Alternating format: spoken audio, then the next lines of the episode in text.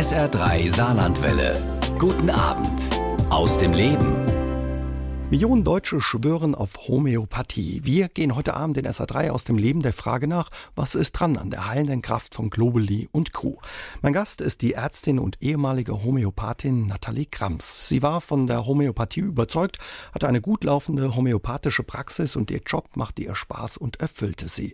Naja, und um Homöopathiekritikern den Wind aus den Segeln zu nehmen, wollte sie ein Buch schreiben. Bei der Suche nach Beweismaterial für die Wirksamkeit der Homöopathie wurde aber aus ihr selbst eine Kritikerin, denn sie fand nicht das, was sie suchte und was sie hätte überzeugen können. Stattdessen schrieb sie ein Buch, Homöopathie neu gedacht, was Patienten wirklich hilft. Und wir unterhalten uns heute Abend bei SA3 aus dem Leben darüber mit ihr, wie aus der Befürworterin eine Kritikerin wurde. Und Nathalie Krams ist mir aus Stuttgart zugeschaltet, deswegen schönen guten Abend nach Stuttgart. Hallo, guten Abend. Ja, bevor wir einsteigen in die Kritik über die Homöopathie und mehr über ja, Ihre persönliche Geschichte erfahren, lassen Sie uns kurz klären, was das ist, über das wir heute Abend reden. Viele haben ja so eine Vorstellung von der Homöopathie, aber was ist es wirklich? Ja, viele Menschen denken ja, dass die Homöopathie Naturheilkunde ist und das ist sie nicht. Sie ist ein ungefähr 200 Jahre altes Heilverfahren, das der deutsche Arzt und Apotheker Samuel Hahnemann erfunden hat.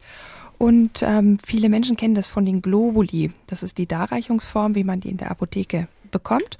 Und äh, ganz viele Menschen glauben und äh, ja oder finden die Homöopathie einfach gut. Mhm. In welcher Zeit entstand die Homöopathie? Ja, das ist ganz wichtig, sich das vor Augen zu halten. Vor 200 Jahren war unsere gesamte Medizin noch überhaupt nicht da. Wo sie heute ist, die hat sich ja gerade in den letzten 150 Jahren eigentlich erst so dramatisch und äh, ja unglaublich eigentlich weiterentwickelt. Und zu Hahnemanns Zeiten waren die Ideen, die er hatte, gar nicht so ähm, schlecht, äh, wie wir heute vielleicht darüber denken müssen. Und vor allem hat er mit seiner Homöopathie verhindert, dass die drastischen Maßnahmen wie Ausleitungen oder Aderlass oder irgendwelche Purgationsverfahren unterblieben sind und hat damit den Patienten tatsächlich was Gutes getan.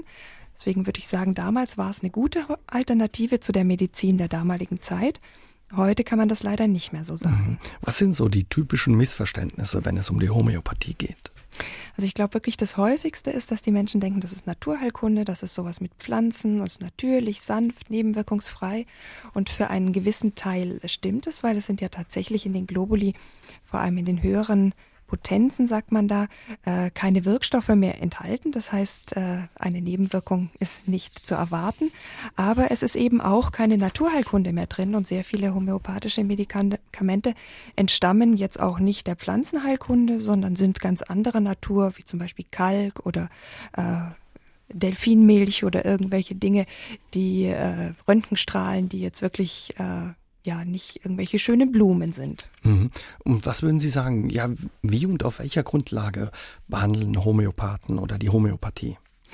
Ja, Homöopathen gehen davon aus, und davon bin ich früher auch ausgegangen, dass gar nicht so sehr der Wirkstoff entscheidend ist, sondern dass bei der Herstellung der Homöopathika, Hahnemann hat das Potenzierung genannt, eine bestimmte Energie oder eine Information entsteht. Manche denken, das sei durch das Wassergedächtnis erklärt. Und genau diese würde auf den Menschen bzw. auf die Lebenskraft des Menschen einwirken und damit zur Heilung führen nach dem Prinzip der Ähnlichkeit. Das ist ein ganz anderes Verständnis von Heilung und auch von Krankheit, wie wir das in der normalen Medizin haben. Und früher hat mich das auch äh, sehr angesprochen und auch überzeugt. Und äh, heute weiß ich um die Teile davon, die leider nicht stimmen. Nathalie Grams ist mein Gast bei SA3 aus dem Leben. Lange hat sie als Homöopathin gearbeitet, bis sie nicht mehr von der Wirkung der Globuli und Tropfen überzeugt war. Und aus der überzeugten Homöopathin ja wurde eine Kritikerin. Ähm, Frau Grams, ähm, vielen tut ja Homöopathie wirklich gut. Sie haben selbst in Ihrer Praxis Dinge erlebt in Heidelberg, was Homöopathie alles leisten kann bei ganz unterschiedlichen Krankheiten. Wie kam es dann ja zu Ihren Zweifeln? Ja, zu denen kam es nicht freiwillig, weil ich wirklich von der Homöopathie und auch ihrer Heilkraft total überzeugt war. Und äh, ich wurde dann aber interviewt für ein sehr homöopathiekritisches Buch und wollte dann im Anschluss wissen, ob ich in dem Buch drinstehe und habe das dann gelesen. Und das hat mich furchtbar wütend gemacht, weil ich gedacht habe, die haben ja gar nichts verstanden. Die diskreditieren hier die Homöopathie, ohne eine Ahnung zu haben. Und ich wollte das gerade quasi widerlegen. Ich wollte eine, eine Gegenantwort schreiben, die diese Kritiker äh, überzeugt, dass an der Homöopathie eben sehr vieles gut funktioniert. Und ähm, dann habe ich mich auf die Suche gemacht nach Argumenten. Wie kann ich das denn begründen? Mhm. Und ähm, was haben Sie dann gefunden? Nicht die Argumente oder die Beweise, die Sie erwartet haben?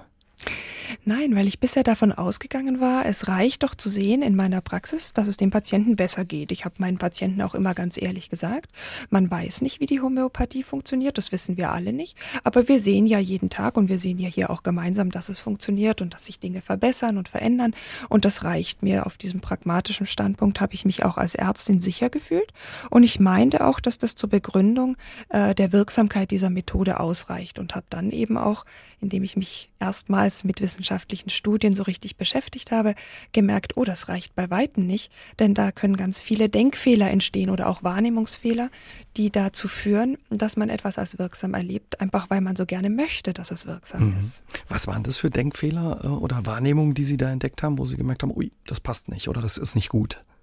Also man neigt ja glaube ich, das ist einfach sehr menschlich, ganz schnell dazu, wenn es einem besser geht, dass man sagt, ja, das ging mir besser, weil ich die Globuli ge genommen habe.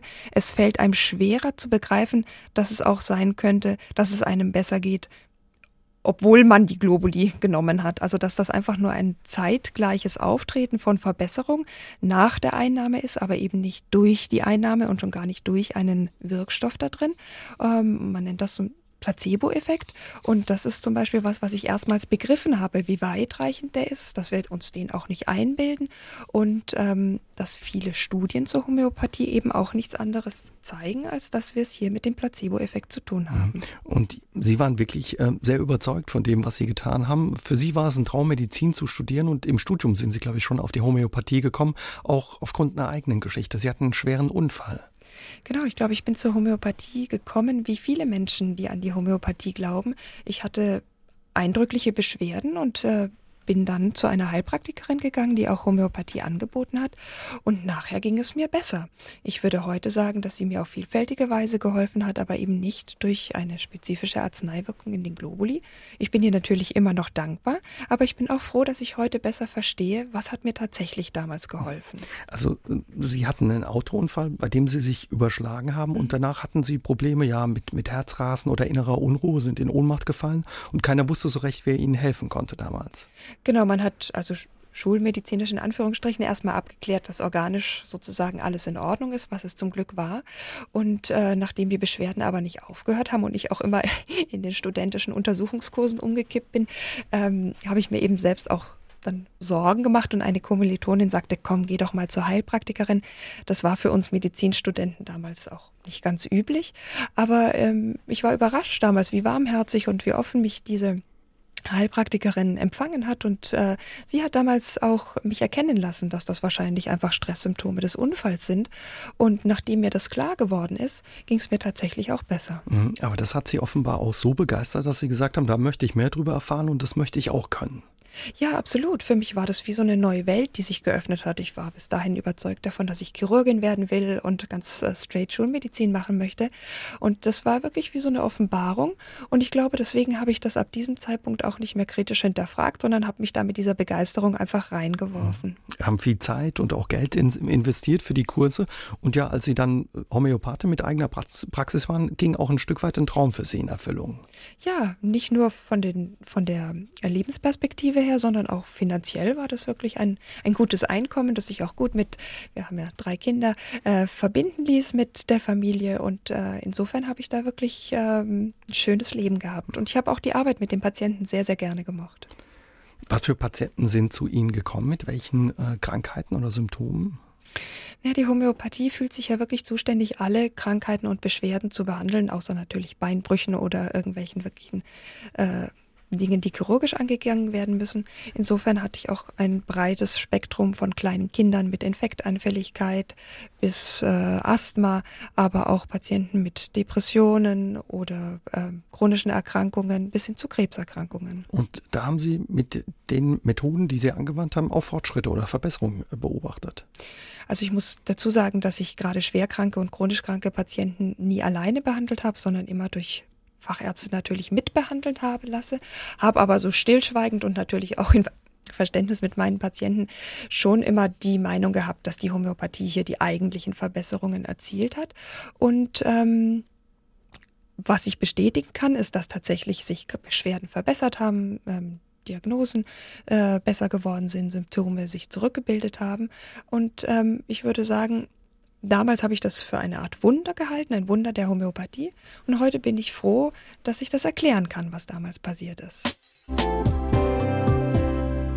Wir haben uns in der vergangenen halben Stunde darüber unterhalten, ja, was Sie für Erfahrungen selbst gemacht haben, Frau Krams, mit der Homöopathie und welche Krankheiten, ja, bei Krankheiten Sie Verbesserungen beobachten konnten, teilweise bis zu schweren äh, in, in Entzündungen oder auch bei Krebsgeschwüren. Ähm, das hatte aber nichts mit der Methode der Homöopathie zu tun, sondern mit was sonst, haben Sie später herausgefunden. Ja, vielleicht mit der Methode der Homöopathie mehr als mit den Globuli, hm. weil es ist tatsächlich äh, vielleicht schwer zu akzeptieren, wenn man die Homöopathie liebt, aber in den Globuli ist nichts drin, weder Wirkstoff noch Energie, das zu einer Heilung oder Verbesserung führen kann. Aber das Setting der homöopathischen Behandlung oder auch der Glaube an die Homöopathie, wenn man sich selbst damit behandelt, das sind durchaus ähm, Methoden, sage ich mal, die äh, zu physiologischen, also auch körperlichen Verbesserungen führen können. Und ähm, das ist aber nichts, äh, worauf Homöopathen stolz sind, sondern das sagen sie, ja, das passiert doch bei jedem ärztlichen oder therapeutischen Prozess. Und das stimmt.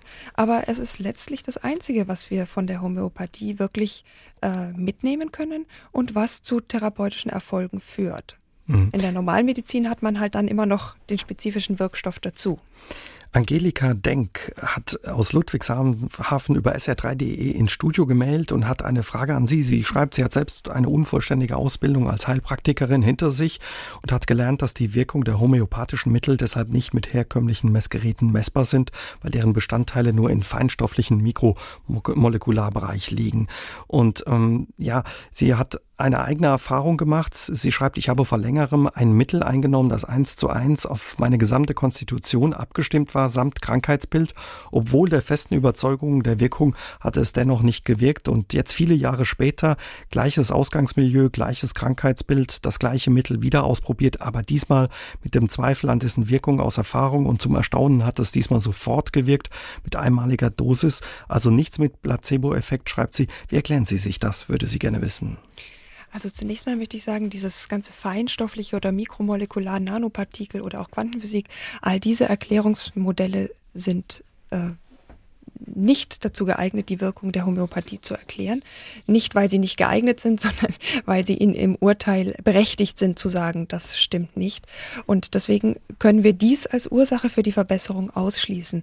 Wir können hier eventuell auch den Placebo-Effekt ausschließen, was die Dame ja auch selbst anspricht. Aber was mir die wahrscheinlichste Erklärung ist, ist dieser Fehlschluss danach aber nicht deswegen. Wenn man Globuli eingenommen hat und danach wurde etwas besser, hätte ich als Homöopathin früher auch immer gesagt, na klar, das lag an der Homöopathie.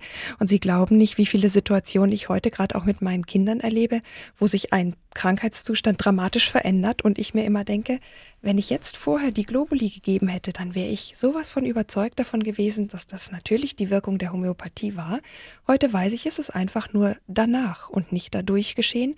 Und wir machen diese Verknüpfung in unserem Gehirn und sind danach auch wahnsinnig überzeugt davon, dass es wirklich nur deswegen so gewesen ist. Aber da täuschen wir uns mhm. leider ganz leicht. Also die Selbstheilungskräfte unseres Körpers sind es dann ein Stück weit, oder?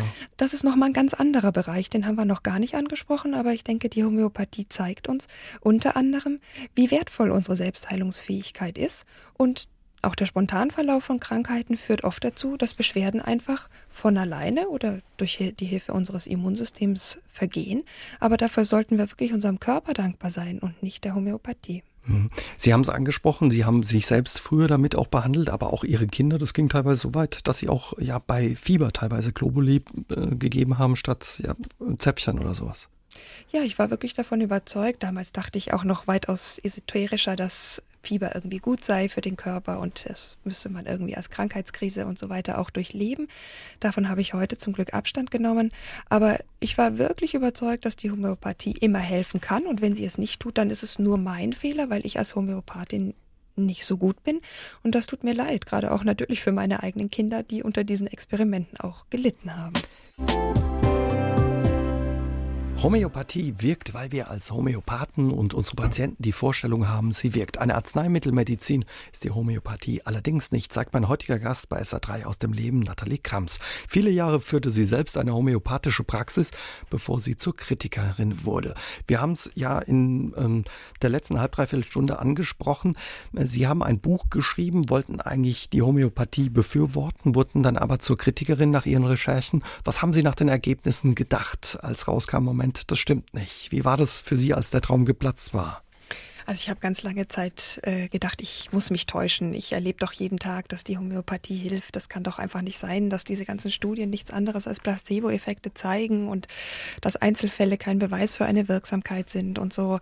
Äh, es muss doch an der Quantenphysik liegen. Ich habe da natürlich auch mit Physikern gesprochen, die gesagt haben, nein, daran liegt es ganz sicher nicht und das und das sind die Gründe. Äh, auch Nanopartikel erklären das nicht. Und das war wirklich wie wenn einem Schuppen von den Augen fallen, aber so nach und nach. Und ich habe immer wieder versucht, die Schuppen mir auf die Augen zu kleben, eben weil ich auch mit dem Herzen so da dran hing und habe aber irgendwie dieses Redlichkeitsgefühl gehabt in mir. Ich habe gedacht, ich kann meinen Patienten doch nichts anbieten, was vielleicht nicht stimmt. Und das hat mich äh, bei der Stange gehalten, wirklich dieser kritischen Spur zu folgen und immer genauer und immer tiefer zu hinterfragen. Und damit ist quasi dieses Kartenhaus dann irgendwann zusammengestürzt. Mhm. War das aber für Sie nicht persönlich auch schwierig, wenn man so mit dem Herz, wie Sie sagen, dabei ist und auf einmal dieses Kartenhaus zusammenfällt? Ja, total. Also das war ja auch so mein Lebenstraum für die Zukunft. Ich hatte auch meine Praxis sehr schön eingerichtet, hatte dafür auch Geld aufgenommen und habe gedacht, ich mache das, bis ich 90 bin und äh, bin glücklich dabei.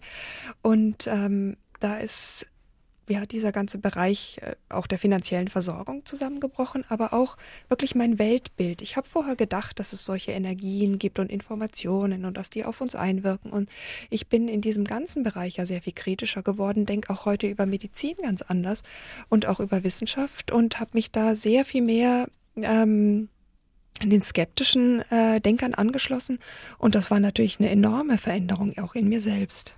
Klaus Utzig hat uns eine Mail aus Neunkirchen-Vorpach ins Studio geschickt, die passt ganz gut dazu. Er hat ja bei unterschiedlichen Reha-Maßnahmen häufiger die Gelegenheit gehabt, sich ein bisschen intensiver mit Therapeuten und Ärzten zu unterhalten und hat auch manchmal schon gefragt, ob er nicht Globuli benutzen könnte, im Gegensatz zu den Medikamenten, die er benutzt, die vielleicht ein weniger ja, belastend für ihn wären. Und einstimmig kamen die Aussagen, ja, dass diese homöopathischen Mittel keinerlei Wirkstoffe erziehen und ja, was von Quacksalber, nur von Quacksalbern empfohlen würden. Seine Frage, wieso sind Sie erst so spät darauf gekommen zu der Erkenntnis, dass es bei der Homöopathie sich um eine Scheinwissenschaft handelt und was haben Sie Ihren Patienten erzählt, würde er gerne wissen.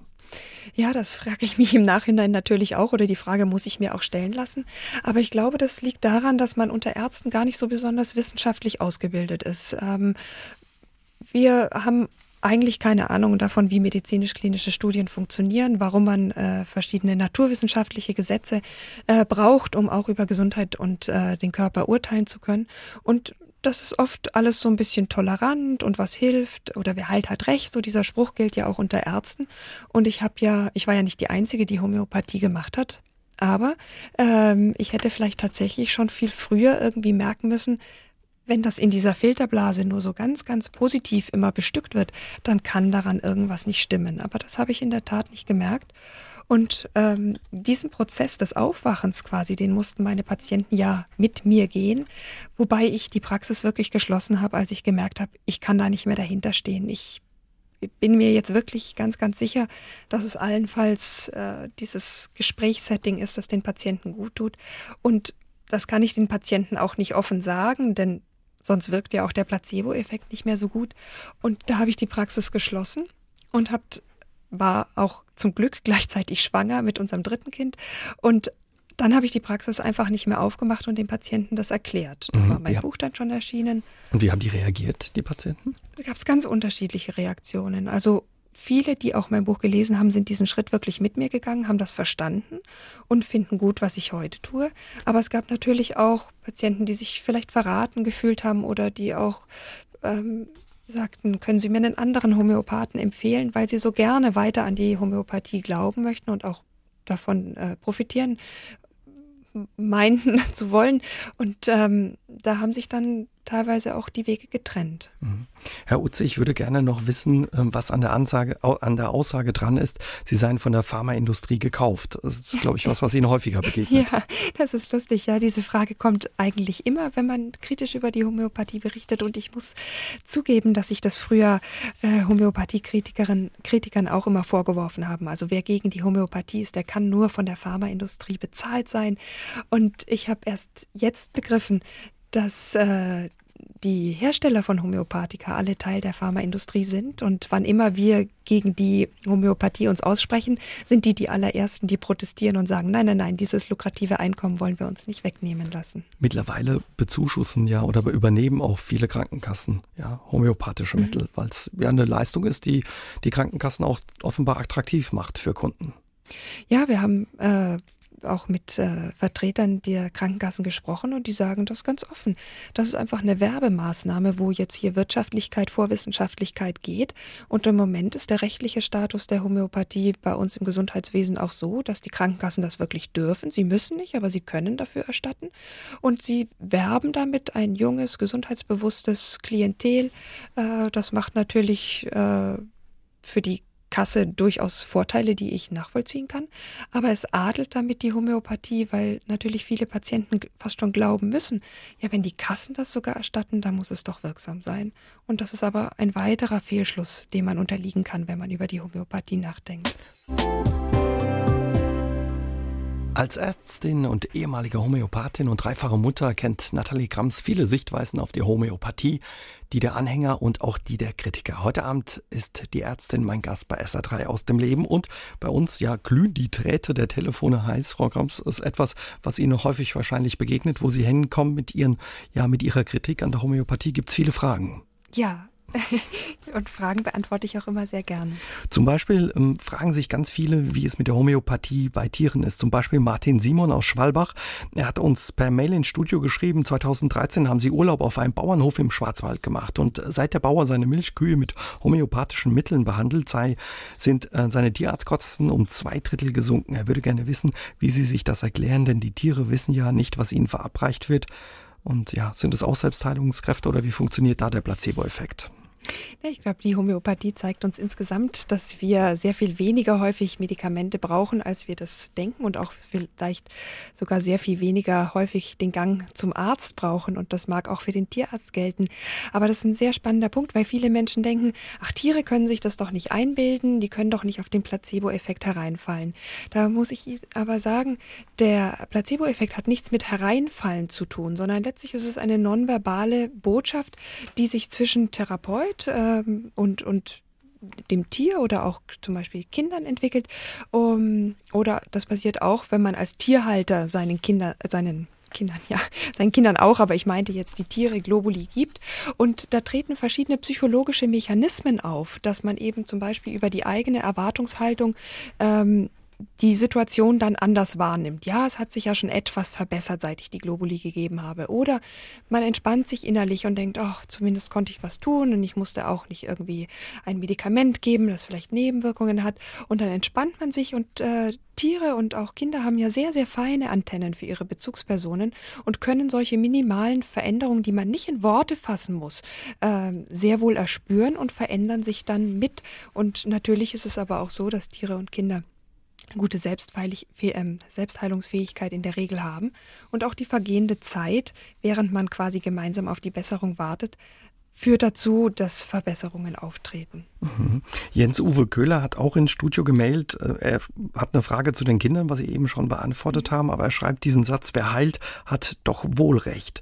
Ja, oder? Also ist, glaube ich, auch ein Satz, der Ihnen häufig begegnet, wenn Sie mit Ihrer Kritik an der Homöopathie kommen. Ja, das ist, glaube ich, mit der häufigste Satz. Und ähm, das Problem ist eben an der Homöopathie, dass sie nicht nachweisen kann, dass sie heilt.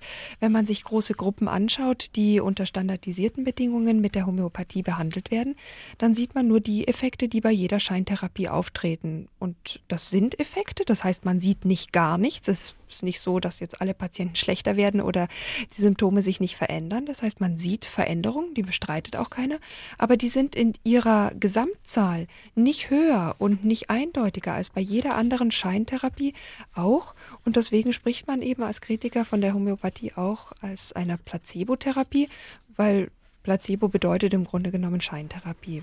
Christoph Pfeiffer aus Nonnweiler würde gerne wissen, kann man Kräuter aus dem Garten homöopathisch einsetzen und ist das wirksam? Also man kann theoretisch alles zu einem homöopathischen Medikament machen. Man muss es halt sehr stark verdünnen und nicht nur verdünnen, sondern dabei rituell schütteln. Das ist diese Potenzierung, die Hahnemann ähm, vorgegeben hat. Und dann kann man auch Kräuter aus dem Garten zu Homöopathika machen, indem man dann die sehr, sehr stark verdünnte Lösung auf die Zuckerkügelchen aufsprüht. Aber ich glaube, das ist wieder so ein Fall, wo jetzt Naturheilkunde und Homöopathie miteinander verwechselt und vermischt werden. Und Dr. Martin Hoffmann aus Fremersdorf hat sich gemeldet. Er ist selbst Arzt mit einer Zusatzausbildung Homöopathie. Und ähm, er sagt, Homöopathen fragen in ihren Sitzungen, ähm, auf psychotherapeutische Art und Weise und ähm, sind Homöopathen nicht zu einem gewissen Anteil auch Psychotherapeuten, die ihre Folge jedoch auf homöopathische Arzneimittel zurückführen. Dem würde ich uneingeschränkt zustimmen. Ich sehe das genauso und das ist letztlich auch das Fazit, das ich in meinem Buch ziehe, dass einfach die Situation und die Art der Frage oder des Gesprächs, das man beim Homöopathen eben als Patient erlebt, äh, durchaus auch messbare Effekte hat und die entsprechen einer niederschwelligen Psychotherapie, zumal nicht so dieses Stigma dazu kommt, dass man sagt, ja, ich muss jetzt zum Psychologen oder gar Psychiater gehen, sondern nein, man geht mit vorwiegend körperlichen Beschwerden zum Homöopathen und kann dort auch über seelische Dinge, die einen belasten und vielleicht auch größere Zusammenhänge sprechen und allein diese Selbsterkenntnis, die während des Gesprächs auftreten kann, äh, führt dazu, dass man die Homöopathie als hilfreich erlebt. Und wenn Homöopathen an der Stelle ehrlich blieben und sagen, wir sind eben eine Art Psychotherapie light, ähm, dann hätte ich persönlich jetzt auch nicht so viel dagegen, wie wenn ich, äh, wie wenn Homöopathen behaupten, dass sie eine Arzneitherapie ist. Ihr Buch ähm, Homöopathie neu gedacht ist 2015 erschienen und hat ja für viel Aufsehen und auch für viel Kritik gesorgt. Was war aber eigentlich Ihre Absicht mit diesem Buch, Frau Krams? Ich hatte wirklich die Hoffnung, damit äh, Homöopathen und Kritiker quasi an einen Tisch zu holen und hatte auch die Hoffnung, dass vielleicht viele Homöopathen mit mir nicht das von der Homöopathie wissen, was man von ihr wissen muss, gerade wenn man sie im ärztlichen Bereich anwendet. Und äh, dachte, dass das meine damaligen Kollegen auch interessieren würde. Und das ist wirklich grandios gescheitert. Was heißt grandios gescheitert? Wie haben die reagiert? Es kam eigentlich äh, sehr, sehr wenig äh, konstruktive äh, Angebote, die kann man ja, an unter einer Hand abzählen. Das Allermeiste war, was kam, und das meistens eben auch ohne das Buch überhaupt nur gelesen zu haben, waren Diffamierungen meiner Person. Ich hätte die Homöopathie nicht verstanden, ist dabei noch das wirklich harmloseste. Und das ist auch in den zwei Jahren so geblieben. Also da ist auch nichts, äh, hat sich auch nichts entwickelt, äh, trotz mehrfacher Dialogangebote. Es bleibt dabei, dass der Fehler in meiner Person liegen muss und nicht bei der Homöopathie. Also die Kollegen wurden da auch richtig persönlich. Ja, also das ist. Äh Was mussten Sie sich da anhören? Da gibt es ganz verschiedene Dinge. Also viele äh, bezeichne mich natürlich als Verräterin oder Nestbeschmutzerin, aber das geht wirklich auch bis hin zu, äh, man sollte sie mit Rattengift vergiften oder äh, wenn sie mal alt und krank sind, dann nimmt sie hoffentlich kein Heilpraktiker oder Homöopath mehr auf und sie müssen sich von der Schulmedizin dann vergiften lassen. Also äh, das sind nicht immer sehr nette Sachen, die man da zu hören bekommt. Es gab auch Morddrohungen. Ja, gab es anfangs auch und es ist auch teilweise anwaltliche Hilfe nötig gewesen für Dinge, die mich erreicht haben. Das hat sich jetzt zum Glück äh, verbessert. Äh, ich denke, man weiß jetzt, dass man mir nicht mehr alles sagen kann und vielleicht hat man sich auch in gewisser Weise an mich und auch an die Kritik an der Homöopathie gewöhnt. Aber äh, Sie werden das vielleicht in der Redaktion ja auch äh, merken, dieses Thema ist immer heiß und äh, man bekommt immer sehr viele Reaktionen. Wie war das aber für Sie, von ehemaligen Kollegen, mit denen Sie vielleicht sogar eng zusammengearbeitet haben, dann solche Reaktionen zu erfahren? Teilweise geht es, glaube ich, so weit, dass man sich, äh, sie nicht mehr grüßt oder die Straßenseite wechselt. Ja, es gibt natürlich in Hom ähm, Heidelberg viele Homöopathen, auch die ich von früher kenne, als wir noch gemeinsam Fortbildungen gemacht haben, die wechseln heute die Straßenseite oder grüßen zumindest nicht mehr oder gucken demonstrativ woanders hin. Und das ist natürlich schon auch kränkend, aber das Persönliche finde ich in dem Fall gar nicht so entscheidend, wie einfach diese verpasste Chance zum Dialog. Und das ist auch was, was ich Homöopathen heute vorwerfe.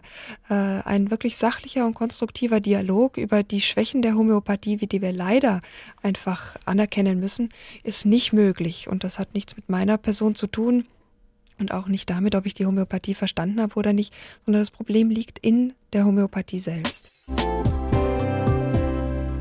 Homöopathie hat viele Anhänger, doch die Medizin und Wissenschaft haben sich seit den Anfängen der Homöopathie weiterentwickelt. Doch das ist noch nicht bei allen in der Mitte der Gesellschaft und in der Medizin angekommen, sagt mein heutiger Gast bei SA3 aus dem Leben, Nathalie Krams.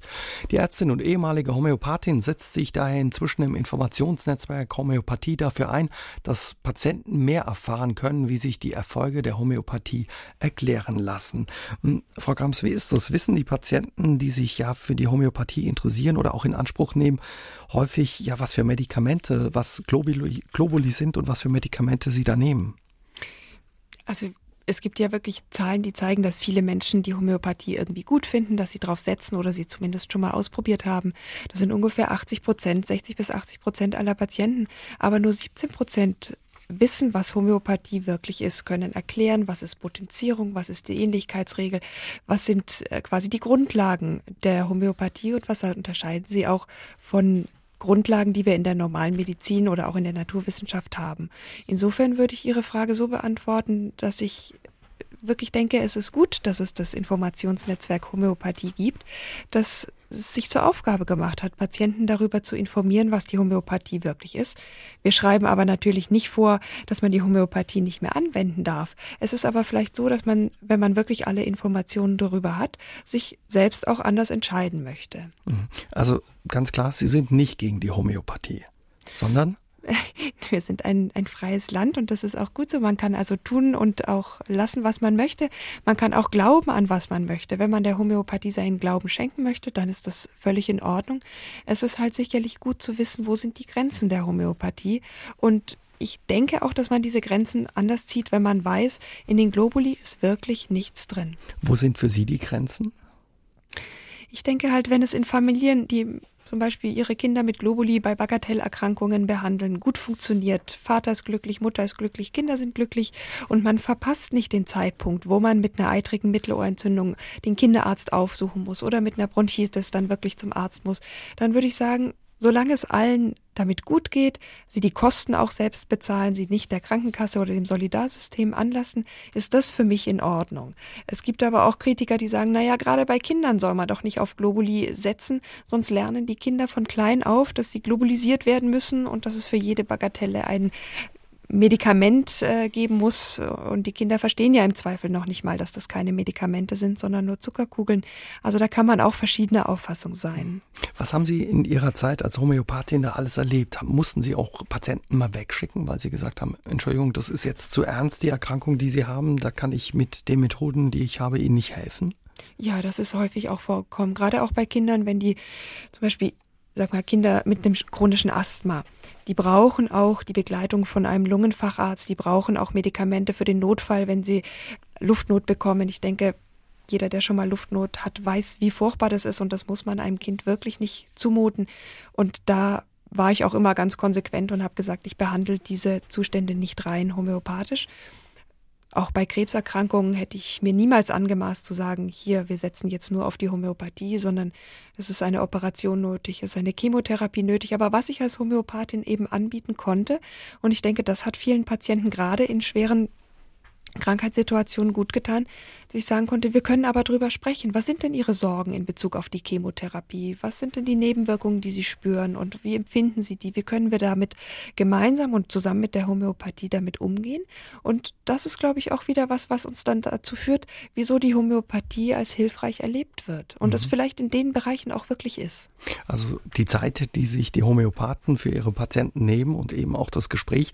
Ähm, ein anderes Thema, aber wo Sie, glaube ich, auch umgedacht haben, ist das das Thema Impfen. Sie haben, glaube ich, Ihre Kinder auch nicht geimpft und mussten dann auch feststellen, es ist besser, es doch zu tun in einigen Fällen.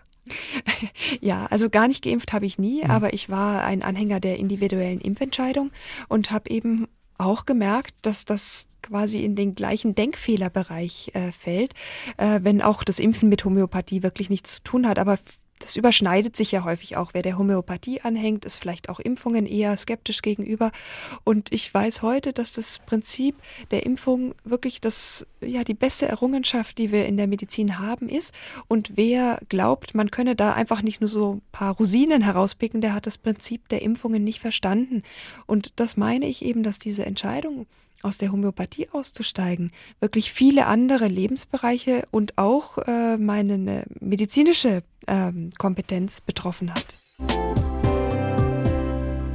Nathalie Krams war eine angesehene und auch gut verdienende Homöopathin, bis sie anfing zu zweifeln und von der Befürworterin zur Kritikerin der Homöopathie wurde. Inzwischen setzt sie sich im Informationsnetzwerk Homöopathie dafür ein, dass Patienten mehr erfahren können über die Homöopathie. Und über diesen Weg unterhalten wir uns heute Abend mit ihr bei SA3 aus dem Leben. Frau Krams, was an der Homöopathie, wie sie vor 200 Jahren erfunden wurde, stimmt heute noch und was nicht? Also was sicherlich nicht stimmt, ist diese Idee, die Hahnemann hatte, dass man quasi etwas Materielles in den geistartigen Zustand überführen kann durch diese Herstellungsprozedur des Potenzierens. Da wissen wir einfach heute, dank des Wissens, das wir vor allem in der Naturwissenschaft haben, da hat er sich getäuscht. Aber wir haben sehr viel mehr Wissen darüber, wie psychologische Effekte oder auch wahrnehmungspsychologische Dinge funktionieren. Und da hat die Homöopathie vielleicht schon damals, aber sicherlich in ihrer heutigen Form viel Gutes, äh, dass sie zum Beispiel einfach die Patienten sehr viel ernster nimmt, auch in ihren ganz individuellen Beschwerden, dass sie sich die Zeit nimmt, das auch für jeden Patienten einzeln herauszufinden. Und äh, ich denke, das ist das, was viele Menschen auch von der Homöopathie überzeugt. Das sind gar nicht unbedingt die Globuli oder ob da jetzt was drin ist oder nicht, sondern dass sich im Zweifel dort mal jemand mit ihnen gemeinsam hinsetzt und mit Ruhe über ihre Beschwerden spricht. Sie haben sich sehr intensiv auseinandergesetzt mit der Homöopathie. Was würden Sie sagen? Wie würde Hahnemann, der Erfinder der Homöopathie, mit Ihrer Kritik umgehen? Also ich habe viel von Hahnemann selbst gelesen und habe ihn als sehr kritischen und auch sehr entschiedenen Geist empfunden. Und ich denke, wenn er das Wissen hätte, das wir heute in der Medizin haben, denn sein Ziel ja war ja wirklich, den Patienten was Gutes zu tun und die Medizin insgesamt zu verbessern, dann würde er heute über die Homöopathie ganz anders denken und würde vielleicht lachen und äh, seine Energie dafür einsetzen, dass die Medizin an ganz anderer Stelle sehr viel besser gemacht mhm. werden würde. Sie haben es vorhin angesprochen, die Zeit, die sich Homöopathen für ihre Patienten nehmen und die Aufmerksamkeit, würden Sie sagen, das ist auch der Erfolg, den die Homöopathie ausmacht? Ja, und ein weiterer Punkt kommt eben hinzu, dass sie sehr frei verfügbar ist. Also jeder kann ja quasi die Homöopathie für sich selbst anwenden. Man muss dann auch nicht unbedingt zu einem Arzt oder Heilpraktiker gehen. Und ich glaube auch diese Selbstkompetenz, die sich viele da auch ähm, dann aneignen oder eben meinen aneignen zu können, die führt auch dazu, dass man das gerne macht, weil man ist dann auch nicht abhängig von irgendeinem Arzt und dessen Einschätzung, sondern man wird selbst sein eigener Arzt. Das kann natürlich den Vorteil haben, wenn man eigentlich ziemlich gesund ist, hat aber große Nachteile, wenn man das nicht ist oder das vielleicht auch nicht wahrhaben mhm. möchte. Kann die Homöopathie dann eben auch schaden? Haben Sie da auch erlebt etwas in Ihrer Zeit als Homöopathin? Ich würde heute sagen, dass die Homöopathie dann schadet, wenn wenn man an die Homöopathie glaubt und deswegen eine wirklich sinnvolle und hilfreiche Therapie unterlässt. Also wenn man jetzt zum Beispiel eine eitrige Zahnwurzelentzündung hat und man lässt da nicht den Zahnarzt ran und äh, ein Antibiotikum und setzt stattdessen auf Homöopathie und die Vereiterung dringt zum Beispiel in den Knochen weiter ein oder ins Blut oder ins Gehirn, gibt es ja ganz schlimme Verläufe, dann ist das tatsächlich die Gefahr der Homöopathie, dass sie eine sinnvolle Therapie zu einem sinnvollen Zeitpunkt hinauszögert. Und das würde ich deswegen heute auch als gefährlich ansehen. Und ich hoffe, äh, dass ich in meiner Zeit als Homöopathin diesen Punkt nie überschritten habe. Mehr als 60 Prozent der Deutschen haben die Homöopathie schon ausprobiert und viele glauben, dass sie ihnen auch geholfen hat. Mein heutiger Gast bei SA3 aus dem Leben, die Ärztin Nathalie Krams, sagt, Homöopathie kombiniert Gesprächstherapie mit Placebo-Effekt. Wirkung dabei nicht ausgeschlossen, aber eben als Ergebnis einer Scheinwissenschaft, die nicht als solche deklariert wird. Frau Krams, auf unserer Facebook-Seite ist auch viel los, da wird kräftig diskutiert. Vielen Dank an alle Hörer, die da kräftig mitdiskutieren. Und Monika Mehr schreibt da zum Beispiel, die Dunkelziffer bei ärztlichen Kunstfehlern ist auch immens hoch. Ähm, Klar, es gibt natürlich auch immer wieder den Vorwurf oder die Kritik, dass auch in der klassischen Medizin Fehler gemacht werden oder Probleme entstehen. Ja, und dem stimme ich absolut zu. Also das ist, glaube ich, auch ganz, ganz wichtig zu betonen. Die Homöopathie zu kritisieren bedeutet nicht, dass man andere Dinge in der Medizin nicht auch äh, und zwar auch genauso stark kritisieren kann, da sind die Ursachen vielleicht andere, aber ich setze mich auch sehr in anderen Bereichen dafür ein, dass die Medizin insgesamt besser wird und die Homöopathiekritik ist wirklich nur noch ein Teilbereich meiner Kritik, die ich der Medizin gegenüber auch anbringe. Und insofern finde ich, äh, auch darüber darf man sprechen. Und ich glaube, das ist auch ein Grund, warum viele Menschen der Homöopathie sich zuwenden, weil sie eben von der Medizin und dem medizinischen Alltag enttäuscht sind, weil sie Angst haben, darin irgendwie unter die Räder zu kommen. Vielleicht auch schlechte Erfahrungen einfach gemacht haben. Auch das kommt bestimmt vor, ja. Mhm.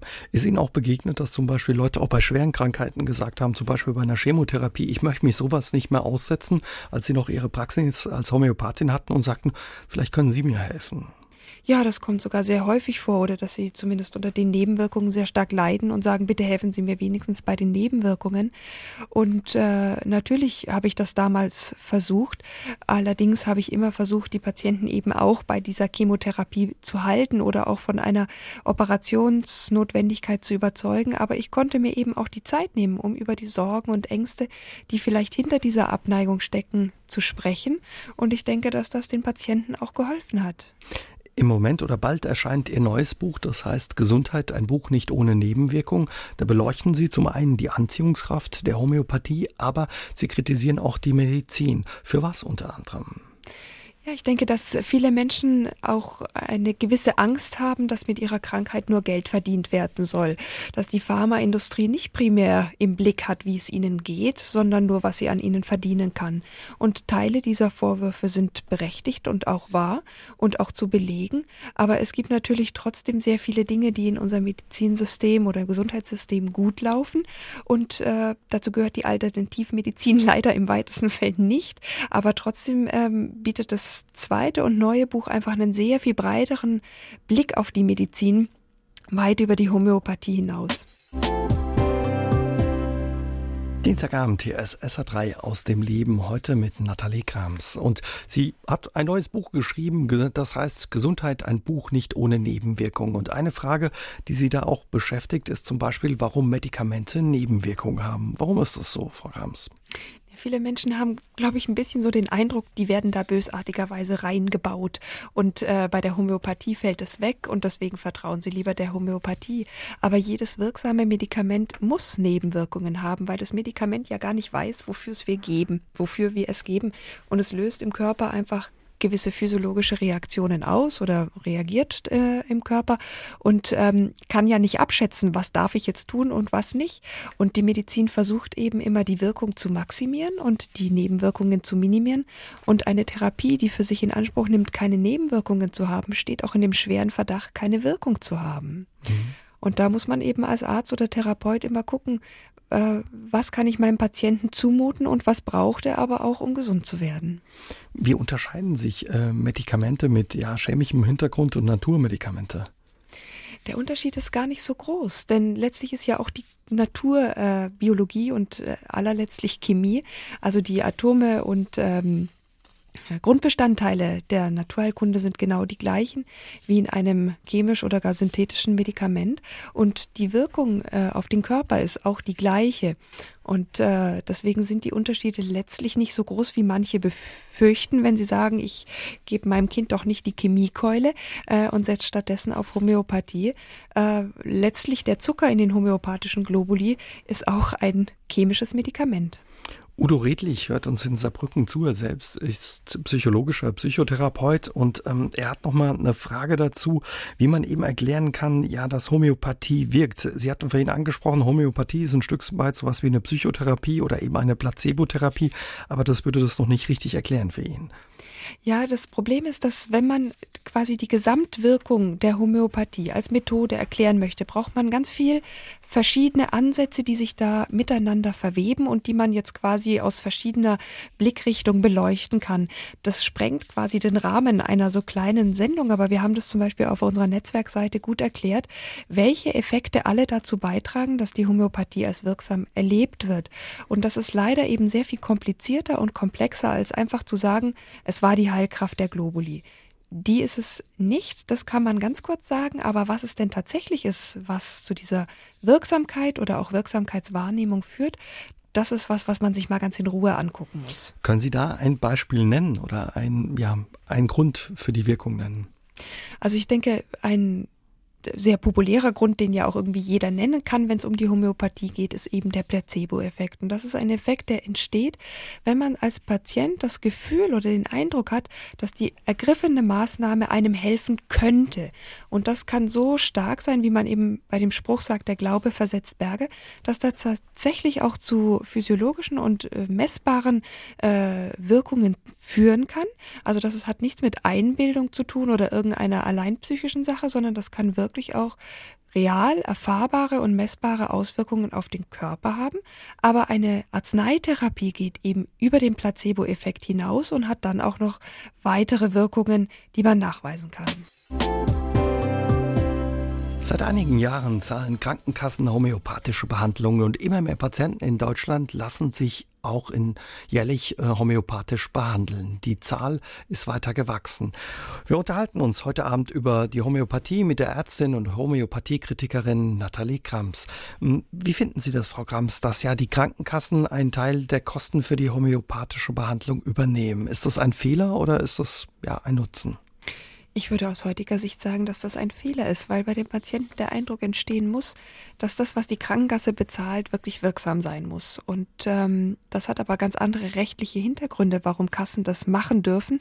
Und sie tun das nicht, weil wissenschaftlich nachgewiesen ist, dass die Homöopathie wirkt, sondern weil sich wirtschaftlich zeigt, dass sie damit ein gesundheitsbewusstes und auch vornehmlich junges Publikum an ihre Krankenkasse binden können. Und das hat natürlich große Vorteile für die Kasse, die ich nachvollziehen kann. Ähm, aber für die Patienten wird aus meiner Sicht das falsche Signal gesendet und deswegen bin ich heute auch dafür, dass die Homöopathie als wirkungsloses Verfahren nicht mehr von der Krankenkasse erstattet wird.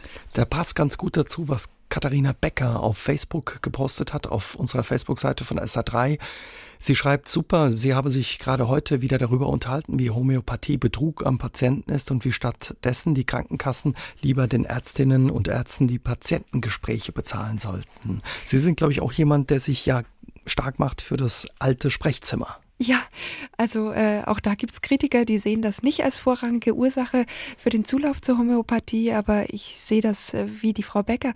Ich würde sagen, dass viele Patienten das Sprechzimmer beim Arzt vermissen und ganz sicherlich auch viele Ärzte das vermissen, aber sie haben eben nicht die Abrechnungsmöglichkeiten, die es ihnen ermöglichen, wie bei Homöopathen eben sich so lange Zeit für ihre Patienten zu nehmen und auch das gesamte die gesamte Struktur beim Allgemeinarzt ist einfach nicht darauf ausgerichtet, dass man sich wirklich viel Zeit nehmen kann. Und darunter leiden die Patienten, aber eben auch viele ärztliche Kollegen. Und ich setze mich heute eben dafür auch ein, dass dieses alte Sprechzimmer reaktiviert wird. Ähm, Sie haben sich sehr stark ähm, mit der Homöopathie nochmal auseinandergesetzt und schreiben in Ihrem Buch, dass Sie da auch ein Stück weit Ihren, den Naturwissenschaftler in sich wieder entdeckt haben. Wie ist das? Die Wissenschaft denkt nicht so schlecht über die Homöopathie wie die Homöopathie über die Wissenschaft. Ja. Stimmt das? Ja, das ist, äh, denke ich, sehr richtig.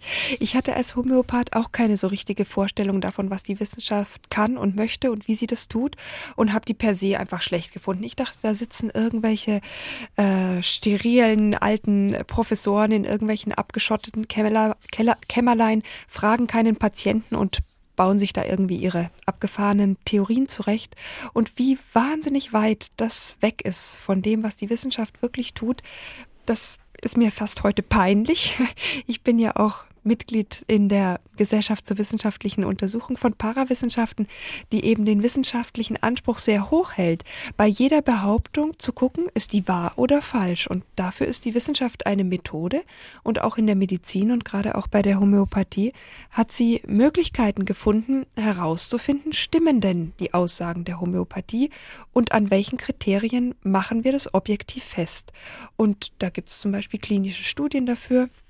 Und das musste ich mir alles nach und nach wieder aneignen. Und ich habe natürlich, ich habe äh, Leistungskurs Chemie gehabt, habe auch mein Abitur in Chemie gemacht. Das Natur Beste in Bayern abgeschlossen. Ja, genau, das stimmt sogar. Also ich hatte wirklich das naturwissenschaftliche Grundwissen und hätte wissen müssen, dass eine Verdünnung eine Verdünnung bleibt, selbst wenn man die Lösung dabei schüttelt, weil das chemisch, physikalisch gar nicht anders möglich ist. Und Die Wissenschaft ist aber eigentlich so undogmatisch. Die möchte immer gerne Wissenschaften ja quasi an der Grenze zum Unwissen und möchte gerne neue Dinge entdecken und erforschen. Und die Homöopathie ist ein wahnsinnig spannendes Forschungsfeld gewesen. Aber es ist halt leider eins, wo man zu dem Abschluss gekommen ist, okay, mehr als Placebo ist da jetzt eigentlich nicht zu holen. Da können wir aufhören zu forschen. Und das machen Homöopathen der Wissenschaft zum Vorwurf. Aber das ist eigentlich unberechtigt. Die Ärztin und Ex-Homöopathin Nathalie Grams ist heute Abend mein Gast bei SA3 aus dem Leben. Heute leitet sie das Informationsnetzwerk Homöopathie, das sich kritisch mit der Homöopathie auseinandersetzt. Außerdem arbeitet sie für die Gesellschaft zur wissenschaftlichen Untersuchung von Parawissenschaften und ja, ist gerade an ihrem neuen Buch dran, das da heißt Gesundheit, ein Buch nicht ohne Nebenwirkungen. Und in diesem Buch beschäftigen Sie sich auch damit, was es bedeutet, Profitgier und Fortschrittswahn ja für eine vernünftige Medizin und unser Gesundheitssystem. Was bedeuten Profitgier und Fortschrittswahn für unser Gesundheitssystem? Ja, ich glaube, dass einfach der Patient dabei unter die Räder kommt, wenn es darum geht, wie viel man mit einem Medikament verdienen kann und nicht nur darum geht, wie wirksam ist dieses äh, Medikament oder wie hilfreich ist dieses Medikament für den Patienten, dann ist es meine Aufgabe als Ärztin oder zumindest sehe ich das so, äh, da auch für den Patienten zu sorgen und Aufklärung auch in diesem Bereich zu betreiben. Nur Aufklärung über die Homöopathie zu treiben ist mir quasi zu langweilig geworden. Äh, nein, das ist natürlich ein Scherz, aber die äh, Bedeutung von vielen anderen äh, Punkten in der Medizin, an denen es genauso hakt und an denen genauso nicht die Wissenschaft äh, die Entscheidungen fällt, sondern irgendwelche Interessen, ähm, ist mir genauso wichtig wie die Kritik an der Homöopathie. Mhm. Wie müsste sich die Medizin da ein Stück weit ändern noch? Ja, das ist sehr schwierig, weil die Medizin ja heute ein riesiges, komplexes äh, Gebiet ist. Das Wissen in der Medizin rund erneuert sich ungefähr alle fünf Jahre. Kein Arzt kann mehr heute alles wissen und dieses riesige ähm, Gesundheitssystem, was ja quasi auch noch ganz vielen Institutionen um die Medizin herum besteht, ist nicht mit einer einfachen Lösung zu verbessern. Aber ich glaube eben, der Patient sollte im Zentrum dieses Gesundheitswesens stehen. Und äh, aus Sicht des Patienten habe ich mich eben mit dem Gesundheitssystem deshalb in meinem zweiten Buch beschäftigt und äh, versuche auch Tipps zu geben am Ende, wie sich verschiedene äh, Institutionen, zum Beispiel die Pharmaindustrie, aber auch die Politik oder der Verbraucherschutz, aber auch die Patienten selbst, äh, alle zusammen am besten, damit es Synergien ergibt, sich um eine bessere Medizin bemühen können. Mhm. Ja, auch wenn nach Ihrer Überprüfung der Homöopathie nicht mehr viel übrig geblieben ist von der alten Homöopathie, sind Sie ein Stück weit trotzdem überzeugt, dass man auch heute noch was von ihr lernen kann. Was würden Sie abschließend sagen? Was kann man lernen und kann sie auch ein Stück weit eben in der Medizin eine Rolle spielen oder nicht? Also ich denke, man kann von der Homöopathie lernen, wie häufig es keine Medikamente braucht, was die Selbstverheilungsfähigkeit unseres Körpers schafft, wenn man nur an sie glaubt und sie durch eine halbwegs gesunde Lebensweise fördert. Aber ich denke, in der Medizin hat die Homöopathie keinen Platz mehr, weil die Effekte der Gesprächstherapie oder auch Placebo-Effekte sind auf gewisse Weise hilfreich, aber sie sind eben auch sehr begrenzt. Und wer die für sich selbst äh, nach eigener Entscheidung und nach Aufklärung einsetzen möchte, dem werde ich ganz bestimmt nicht sagen, er solle das nicht tun. Aber in der Medizin und schon gar nicht auf Kosten unseres Solidarsystems in der Krankenkasse hat die Homöopathie aus meiner Sicht nichts mehr zu suchen. Mhm. Sie haben ja für Ihre Kritik an der Homöopathie und die Änderung Ihres Lebens einen großen und hohen Preis bezahlt. Würden Sie das heute nochmal so machen oder bereuen Sie das, dass Sie sich da reingewagt haben?